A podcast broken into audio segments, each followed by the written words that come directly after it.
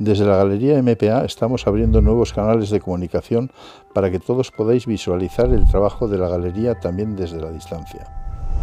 La nueva propuesta online incluye nueva página web, boletines, takeovers en Instagram y un canal de opinión de profesionales del arte que serán entrevistados por Jordi Rigol, Esther Almeda y Moisés Pérez de Albeniz. Con este proyecto queremos crear un diálogo con los entrevistados y reflexionar sobre muchos de los retos y cambios que se van a producir en los próximos tiempos.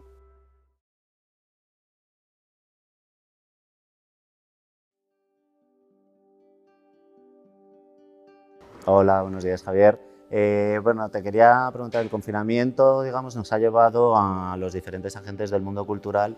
a, tener un parón, ¿no? digamos, radical en nuestras actividades presenciales que llevábamos haciendo hasta ahora. Eh, y nos hemos tenido que adaptar a estas nuevas circunstancias. En este sentido, ¿cómo crees que se ha adaptado nuestro sector, el sector cultural, a esta nueva realidad? Bueno, creo que el sector cultural en España básicamente ha tenido dos tipos de iniciativas a la hora de adaptarse. Una ha sido compartir contenidos, es decir, eh, sacar archivos, compartir eh, catálogos, es decir, sacar a la luz materiales que ya existían. La otra iniciativa ha sido crear contenido nuevo. Lo que sucede es que el contenido nuevo, eh, digamos, era algo que parecía, por lo general, un aspecto menor dentro de lo que venía a ser la comunicación y la mediación de los, de los diferentes centros culturales y espacios artísticos. De todas estas iniciativas que se han ido, que se han ido aplicando, ¿Cuáles crees que, vamos, cuáles te han llamado más la atención, tanto a nivel nacional como a nivel, a nivel internacional? Pues, por ejemplo, la iniciativa del Centro de Arte de Mayo, eh, de un metro y medio, de preguntar a los artistas pues, bueno, pues, por su experiencia en el confinamiento y, y a través de esa especie de plataforma permitirles hablar de su trabajo, creo que ha sido una propuesta interesante. Otras iniciativas interesantes han sido, yo creo, ciertos diarios que ciertos teóricos, como por ejemplo Franco Bifo Berardi, eh, empezaron, él hizo un, diario de lo que llamó la, la psicodeflación, es decir, eh, en cierto modo en, una especie de intento de explicar lo que le estaba sucediendo y lo que en, pues en los días primeros de, bueno, pues de de este estallido de la crisis, de la pandemia, en esos primeros días intentar explicarse a sí mismo qué es lo que sucedía y vincular todo esto a sus propuestas eh, como teórico. Otra propuesta interesante ha sido, por ejemplo, las, las cartas o misivas o incluso correos electrónicos eh, que la House de la Cultura en der Welt de Berlín le han propuesto hacer a diferentes artistas y que se llaman Copy Cardboard, dos puntos Word, es decir, CC Word, lo que habitualmente se, se dispone o se coloca en un, en un correo electrónico cuando se le, hace, le pones en copia a alguien. Y han sido pues eh, proyectos realizados específicamente para la web del HKV y eh, han sido realizados en principio por Hito Steyer y Ravi Roué. Y básicamente son piezas que se adaptan al formato web, que digamos intentan utilizar ese espacio como un espacio en sí mismo, es decir, un espacio que tiene sus, propias, sus propiedades, sus características, y que requiere de un tipo de estrategia específica. Mm, vemos que puede haber ocurrido una cierta saturación quizás en, en la información que hemos ido recibiendo o en la información que se, que se, ha ido difundiendo desde las diferentes instituciones, desde los diferentes sectores de la cultura en general. ¿no? Entonces, por eso me gustaría saber eh, cómo crees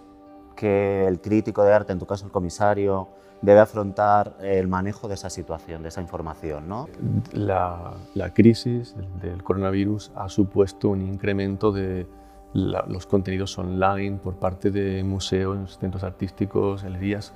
incluso los propios artistas. Eh,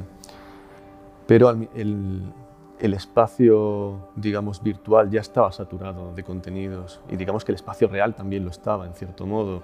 Eh, basta con pasarse eh, por una ciudad grande o una megápolis como pues, Madrid o, Nueva York para darte cuenta de que es absolutamente imposible llegar a todos los ámbitos y que en el fondo, como comisario crítico, tienes que mantener un equilibrio entre las afinidades selectivas, es decir, los grupos o comunidades o espacios eh, en los que encuentras algo que te resulta interesante, en los que, con los que compartes algo, es decir, ese tipo de afinidades que uno tiene a nivel de ideas o a nivel de proyectos, eh,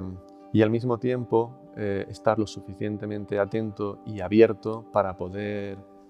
digamos, encontrar esas otras formas de trabajar que no pertenecen a esas afinidades selectivas en las que uno está o no pertenece a los grupos, a las comunidades de los que uno forma parte, pero que sin embargo pueden llegar a, conformar pues, intereses futuros, nuevos proyectos, es decir, es un equilibrio difícil entre aquello en lo que uno está interesado y aquello de lo que uno forma parte y aquello que desconoce y de lo que, bueno, pues igual le gustaría formar parte o le gustaría llegar a trabajar con, eh, Javier, me gustaría saber a qué artista o artistas has recurrido para replantear el papel del arte en, en estos momentos de crisis. De verdad es que durante el confinamiento quizás el artista al que más he recurrido, sobre el que más he leído y, que he encontrado quizás y me daba más respuestas a lo que estábamos, eh, lo que estaba sucediendo, en realidad era alguien que quizá no tenía mucho que ver con un tiempo de crisis eh, global, pero bueno, creo que en cierto modo la crisis que vivimos es una más de las diferentes crisis que, han sucedido. ¿no? Eh, y, el artista ha sido Duchamp. En realidad, eh, durante este periodo pues, de, reclusión, en cierto modo, me he dedicado bastante tiempo a trabajar sobre su obra y a volver eh, hacia todo ese tipo de, de actividades o de formas de hacer, incluso de no hacer, en las que él se encontraba, ya sea su creación de la Sociedad Anónima de, Artistas, o su manera de colaborar con diferentes artistas, eh, su abandono de ciertas prácticas. Para mí hay en Duchamp una, una libertad, una forma de, de pensar eh, que en cierto modo me resulta muy, eh, pues bueno, como muy apropiada para pensar en un momento de, como el que nos encontramos, que es un momento en el que los espacios artísticos están completamente saturados, las prácticas artísticas están precarizadas eh, y sin embargo eh, la comunicación entre los diferentes agentes es constante. En Duchamp,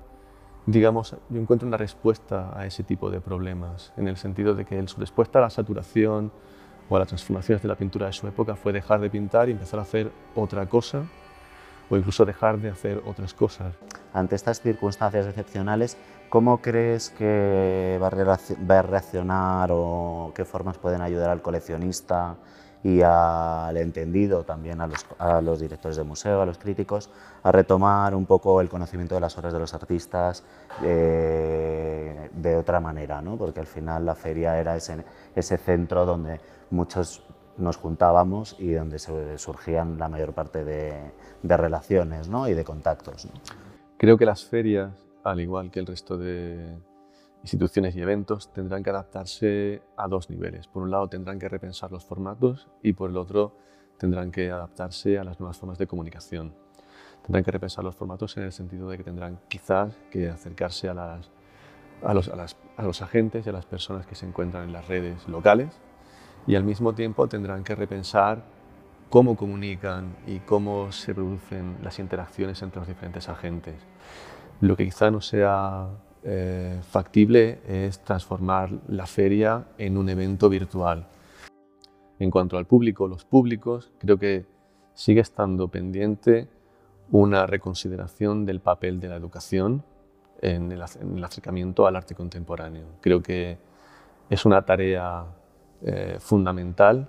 que el conocimiento del arte contemporáneo forme parte de la educación pública. En cuanto a los coleccionistas, quizás son los que van a tener más dificultades, eh, en tanto que las, las, restricciones van a obligar a que el acceso a las obras sea pues, muchas veces restringido. Para ello, pues, supongo que las instituciones tendrán que adaptar la forma en la que realizar la mediación de las obras y quizás, aunque no es sustituible la experiencia presencial, no se puede sustituir la experiencia de una obra,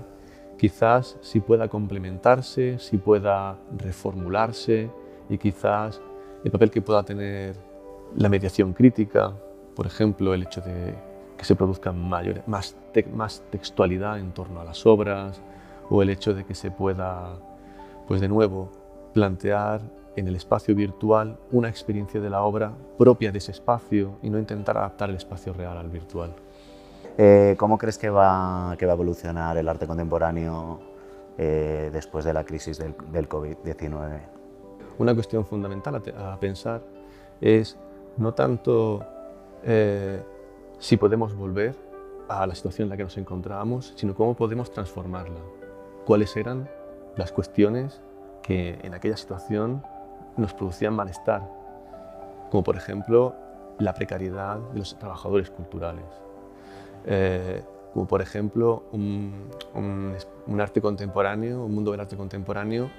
eh, que se había organizado en torno a un turismo de masas global, eh, poco sostenible. Creo que cuestiones como la sostenibilidad, como los cuidados, como los afectos, como las vidas de los artistas y las vidas de los agentes culturales tienen que ponerse en el centro eh, ya que antes estaban más bien en la periferia.